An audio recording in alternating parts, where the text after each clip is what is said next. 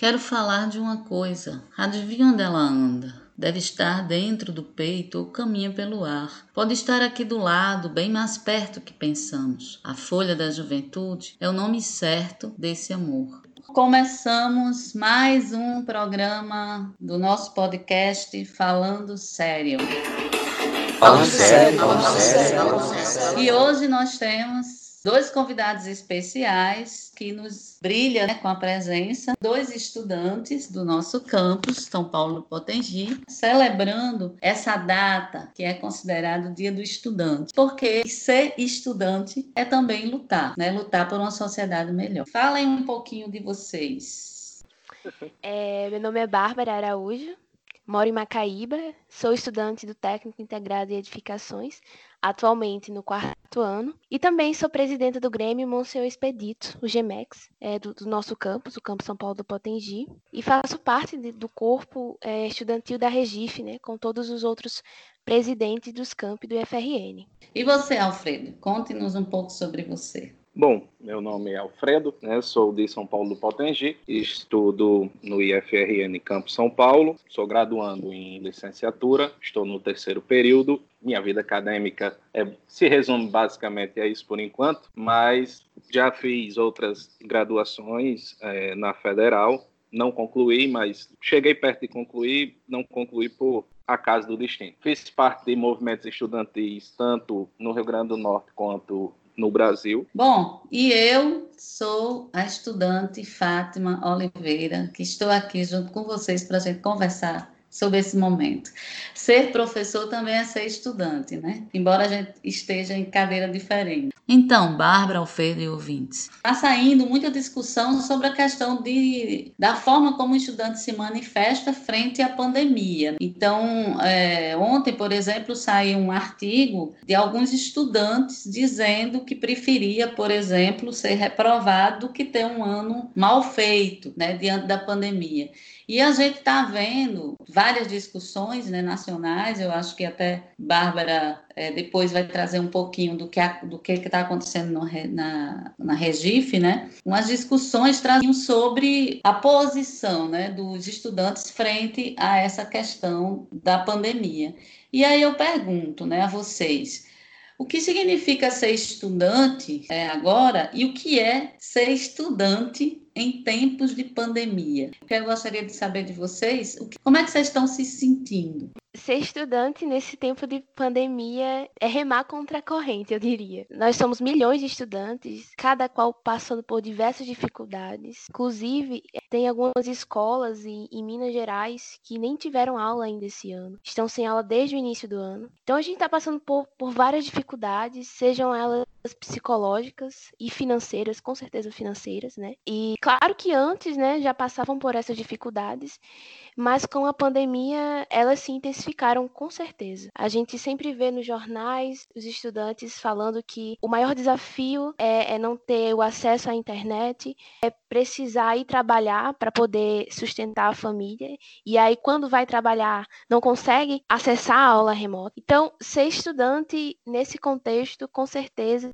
é lutar duas vezes. Né? Ser estudante é se rebelar, é defender a educação com, com, com muita força, defender aquilo que a gente acredita e nunca desistir. A gente aprende isso na escola, a gente aprende vendo as desigualdades do dia a dia. Então, ser estudante é entender que, apesar das adversidades, estudar e aprender é a nossa única arma para transformar o mundo e para mudar os rumos do, do, nosso país, com certeza. E aí, Alfredo, você, o que, é que você acha disso que a Bárbara disse? Quando eu penso em ser estudante, eu penso em estruturação. Quando você consegue ter uma, é, é, ter uma consegue bloquear ou você tenta bloquear qualquer aquele pensamento negativo de ah, eu não vou conseguir, eu não vou conseguir entender, isso aqui é complicado demais para mim. Não. Você tem que ter na cabeça que eu não consegui compreender agora. Posteriormente, eu posso conseguir falar sobre aquilo, até mesmo dominar ao ponto de, de, de ter uma perfeição sobre aquilo. Em tempos de pandemia, é, é, é, essa pandemia nos mostrou o quão deficitário é a nossa capacidade de planejamento. Tem várias questões que acontecem aí, né? Hum você tem algumas coisas que podem ser evitadas, mas Tem coisas que aparecem que você vai ter que saber lidar com ela. Se eu estou com a casa desarrumada, tem uma, um incêndio dentro de casa ou alguma coisa queima, o mínimo que eu tenho, então eu saio numa condição bem pior do que se eu estou com a casa mais organizada. O que é que eu estou usando como referência da casa, né? Seria o país. Então, se eu tenho um país que está minimamente estruturado, que a educação está legal, que a saúde está legal, quando vem uma crise como essa, uma catástrofe né, de saúde pública, você consegue lidar com isso melhor do que se você não está com a casa arrumada. Então, tem a questão também de como essa educação está colocada, né? E não só aqui no Brasil, mas em grande parte do mundo. E a saúde também e, e todas as outras questões que estão relacionadas à, à condição né, de ser cidadão. E aí, se a gente for pensar em estudante, a gente está pensando enquanto portador de um direito à educação. O movimento estudantil é uma luta que representa esse direito à educação, a educação para todos, né, que, é uma, que é um direito hoje de acesso universal no Brasil. Quer dizer, é, existe propostas de, de retirada né, da obrigatoriedade do Estado quer dizer, isso é uma ameaça, né, esse acesso universal. E que a luta, né, por esse direito à educação continua, né. E aí eu fico pensando como é que fica, a gente falando um pouco da história da pandemia, a gente só pensando historicamente o que foi que aconteceu, a gente, em março, suspendeu o calendário com a pandemia. Essa suspensão do calendário, ela gerou uma série de coisas. Ah, a gente está com a pandemia, aconteceu no mundo. Tá, o Brasil foi pego de calças curtas, tinha um monte de coisa que estava acontecendo, o governo não, não deu conta, muitas vezes atrapalhou, e aí, o que é que a gente faz? Não está na mão só das escolas, está na mão de, de, de, toda a estrutura né, nacional, inclusive de uma política pública de apoio, né, de apoio extra, né, de apoio a uma situação de emergência que não é a mesma, né, que, que não é uma situação normal, porque a situação normal já é difícil, ela em emergência é pior ainda. Então, com a suspensão do calendário é, no Brasil, no calendário acadêmico, a gente tem uma situação, que é uma situação que está dada na condição de ser estudante. Bárbara falou um pouquinho já sobre isso, e aí eu gostaria que ela voltasse, aprofundasse mais um pouco essa questão da suspensão do calendário, quando aconteceu essa suspensão do calendário e até hoje a gente está em agosto, o que, é que acontece? Como é que você está vendo, Bárbara? As entidades que você representa, qual a avaliação delas com relação a isso e qual a tua avaliação, avaliação de Bárbara, frente a essa suspensão do calendário? Então, é, a suspensão do calendário foi uma surpresa. Pensávamos que seria 15 dias de distanciamento social, mas já estamos com cinco meses. E nesse tempo, estamos nos virando no, no que é possível. Alguns professores realizaram algumas atividades, é óbvio que essas atividades não contavam como carga horária, mas a relação é, é bem diferente, né? A interação mudou. Era difícil um pouco na situação anterior e na situação de pandemia ficou pior. Então, isso tudo é muito novo. A aula remota requer um treinamento de ambas as partes e isso não, não ocorreu de início. Tivemos que, que aprender na marra, né? e por isso algumas entidades foram contra as aulas remotas. Outra coisa que também mudou foi a relação com os nossos colegas de sala, dificilmente estávamos conversando e é uma situação complicada. No nosso caso, no meu caso do quarto ano, é bem complexo e a gente fica com a preocupação da perda do ano letivo. Talvez nem só para a gente, mas para todo mundo, né? Muita gente foi contra a, a, suspensão do calendário, mas eu, eu enquanto aluna, vejo que foi, foi, foi preciso nesse contexto. A gente tinha que se reorganizar, porque não daria para a gente voltar assim de cara. A gente está no meio de uma pandemia, que antes a gente estava bem pior, o que não quer dizer que agora está melhor, né? Infelizmente, atingimos uma triste marca nessa semana. Então, a gente ficou sem perspectiva, claro, com a suspensão do calendário, com medo de não nos formarmos a tempo de, de prestar o vestibular, o Enem. Inclusive, a pauta do ADENEM foi bastante discutida entre nós, estudantes, com as entidades. As entidades estudantis elas foram fundamentais nessa luta. A, a Regife, né, que é a rede de grêmios do Instituto Federal do Rio Grande do Norte, defendia é, o adiamento do Enem, justamente porque nem todos do IFRN, que a Regife representa os estudantes do IFRN, estavam em condições iguais para prestar esse exame. O que conseguimos depois de muita mobilização, principalmente na internet, a internet foi crucial nesse momento, é, foi o adiamento do Enem para o mês de janeiro de 2021. Não era o ideal, a gente queria que, que só fosse colocada uma data do Enem quando a pandemia acabasse, é, mas foi o que conseguimos, né, esse adiamento para janeiro de 2021. Alfredo, e você, como é que você está vendo essa condição de ser estudante em tempos de pandemia com relação à suspensão do calendário? Como é que você está vendo isso? É, a nossa, a nossa turma, ela se comunica base, é, ela se resumiu a comunicação pelo grupo do WhatsApp ou quando a gente é, se vê uma vez ou outra na rua. A gente não falou muito, pelo menos no grupo, a gente falou individualmente. Eu conversei isso individualmente com alguns colegas e assim, eu de imediato, quando quando surgiu os primeiros casos da pandemia e surgiu os primeiros estudos que eu acho que foram muito deficitários, inclusive houve muita desinformação de quem era para trazer a informação é, correta, fazer o ajuntamento desses dados e fazer afirmações corretas, o que não foi o caso. Assim que decidiu-se dar uma pausa no, no calendário escolar, claro que não há, não há quem não concorde com isso. O que eu senti uma, uma dificuldade foi porque, assim, hoje, claro que nem todos os alunos têm acesso à tecnologia. Muitas vezes, um aluno da escola pública que mora numa zona rural ou mora numa zona periférica, numa favela, muitas vezes não tem a segurança de ter um celular ou, ou de ter um, um aparato tecnológico. Então, assim, eu acho que o Estado deveria ter criado um ano emergencial para atender justamente essas pessoas. Só um adendo mesmo, né, nesse contexto que, que o Alfredo colocou. No contexto do IFRN, além da pandemia, né, e tudo isso que está acontecendo no nosso estado, a gente do IFRN né, acabou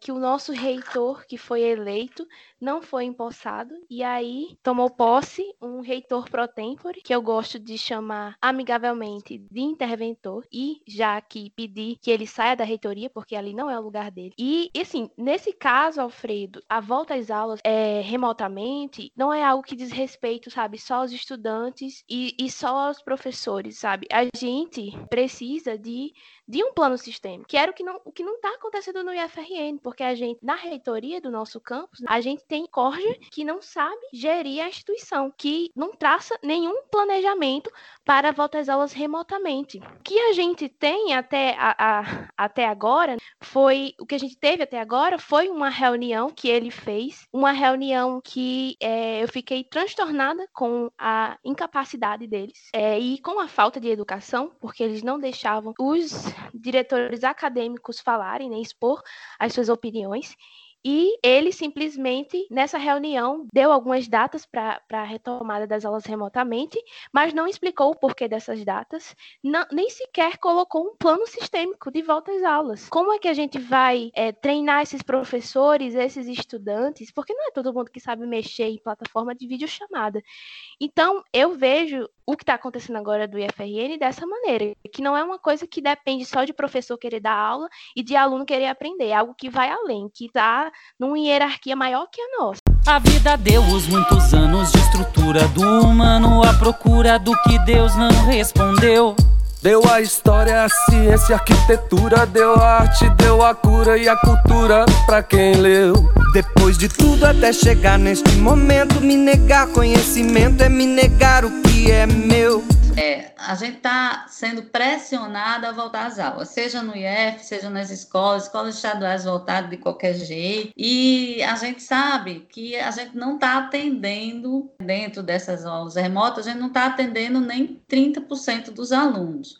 As escolas estaduais, principalmente. E a preocupação do IF é de que essa qualidade ela seja minimamente preservada, mesmo que ela, mesmo que a gente saiba que e com aulas remotas a gente não consiga é, atingir a qualidade que a gente sempre quis, né, que a gente sempre tem por objetivo né, na instituição, mas que ela seja preservada minimamente. Para ser preservadamente, a gente tem a questão do acesso às TICs. Eu acho que Bárbara colocou aí a questão acesso às tecnologias, que é super importante. E tem outras questões que aparecem que pensa em aula remota, porque não é só você fazer um vídeo, né? Do ponto de vista do professor, né? Que eu sou sou professora também, e aí vou falar um pouco do ponto de vista do professor. Não é só fazer um vídeo para uma aula, não é só você fazer um material, por exemplo, a gente faz um podcast e deixa lá. As pessoas podem ou não escutar, né? Porque tem as condições em que ela está.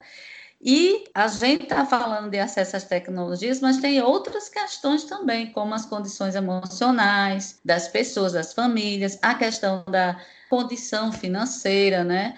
É, a, a, própria questão do isolamento, como é que a pessoa está se sentindo em relação ao que está acontecendo no, né, no geral, no mundo e lá fora, na rua, o fato de não poder estar com os colegas. Então, não só é uma questão só de tecnologia, mas também de estrutura, né, de ambiente, de estudo.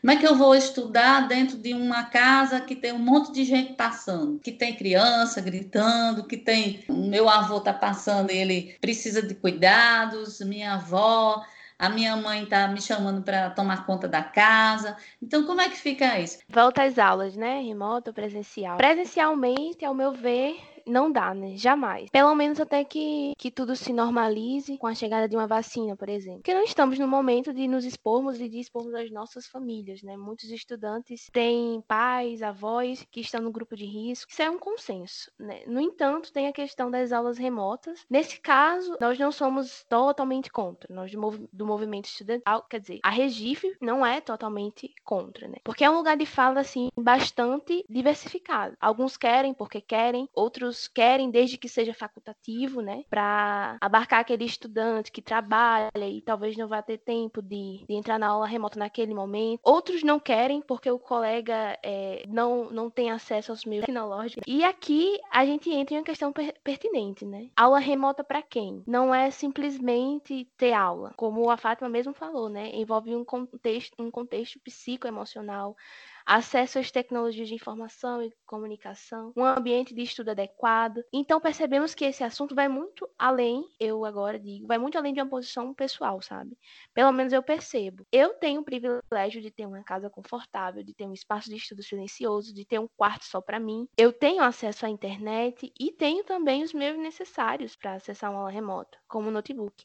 Mas e o meu colega, que mora no sítio, que não tem acesso à internet e se tiver muito lenta, divide um cômodo com mais de uma, duas pessoas. É, em números redondos, né, hoje o FRN ele tem cerca de 10% dos estudantes do FRN não dispõem dos mecanismos necessários para participar das aulas remotas. Então, quer dizer, se a gente coloca as aulas remotas em prática, a gente vai estar esquecendo esses, alunos, esses outros alunos. E o que, que, que, que o IFRN está dizendo para esses alunos? Está dizendo que a educação não é um direito deles também. A gente está naturalizando a desigualdade. Somado a tudo isso, ainda temos é, as questões psicológicas, né? Será que vamos ser suficientes? É, será que a gente vai conseguir é, ser produtivo? A, a, motivação ela vai diminuir e isso vai te deixar mal. O engajamento nas aulas com certeza vai diminuir. E também tem, tem uma questão muito importante que é de gênero, né? A maioria das meninas elas cuidam da casa, né? Cuidam da família. Então, às vezes, não, não iria dar para acompanhar a aula remota, né? Devido a a ter que fazer os trabalhos domésticos, infelizmente. Então, é, são muitas questões que, que, envolvem a volta às aulas remotamente. O que eu defendo é que a gente precisa pensar numa educação nesse momento que seja inclusiva, que sempre vai ser inclusiva. É não deixar ninguém de lado, porque todo mundo tem o direito à cidadania. E se a gente não pensar assim, né, muitos terão, como disse Milton Santos, as cidadanias mutiladas. Falando de uma maneira geral, é, eu acho que sim, a gente poderia já estar tá pensando na volta às aulas, já era para já estar tendo aulas remotamente, a gente poderia ter criado um plano é, emergencial para atender justamente essas pessoas é, que não têm acesso à tecnologia, pelo menos momentaneamente, nesse período de, de, nesse período que estamos enfrentando. Sim, a educação é um direito de todos, é um dever do Estado, uh, e o Estado, a gente tem que entender que o Estado somos nós. O interessante é que hoje a gente está trazendo duas pessoas, uma pessoa que é da licenciatura e outra do ensino médio, cada uma com sua perspectiva. Eu acho que é muito importante essa diferença, né, essa diversificação essa, esse pensamento né, diverso. Gostaria que vocês, em 30 segundos, dissessem o que é que vocês esperam do futuro para a gente encerrar. Primeiramente, é, que tudo isso passe, né? Que tudo isso acabe logo, é, que a gente tenha uma vacina, né, para esse vírus. Ao meu ver, é a única forma de contê-lo. É, e eu espero, assim, no contexto do, do, dos movimentos estudantis, que mais estudantes se engajem nessa luta, porque ela é uma luta muito, mas muito importante, a luta pela educação, e só se transforma o mundo, o nosso país, o nosso cotidiano com a educação. O que eu espero do nosso futuro é que os jovens que eu, como estou na licenciatura, vou falar para os jovens que eu vou formar, que todos vocês têm essa chama, a chama de querer fazer, a chama de querer acontecer e o amor pela luta Bom, aqui nós estamos nos despedindo de mais um programa. Nós tivemos a música de Wagner Tiz e Milton Nascimento, Coração de Estudante, recitada na introdução, e a música Trono do Estudar, de Danny Black, feita em apoio às ocupações das escolas em São Paulo em 2015. Também queremos agradecer ao pessoal da comunicação, Ítalo e Patrícia, que está sempre nos apoiando, publicando o podcast. Falando sério, falando sério. Agradeço a participação de Alfredo, de Bárbara, que vieram contribuir aqui com a gente. Foi muito massa. Eu que agradeço o convite, muito obrigado. E é isso aí, viemos contribuir. Agradeço o convite. Tchau, gente. Tchau, tchau. tchau. Tem que honrar e se orgulhar do trono mesmo e perder o sono mesmo pra lutar pelo que é seu. Que neste trono todo ser humano é rei, seja preto, branco, gay, rico, pobre, santo, ateu. Pra ter escolha tem que ter escola, ninguém quer esmola, isso ninguém pode negar. Nem a lei, nem Estado, nem turista, nem palácio, nem artista, nem polícia militar. Vocês vão ter que me encolher, se entregar porque ninguém tira o trono do estudar. Ninguém é o dono do que a vida dá. Ninguém tira o trono do estudar.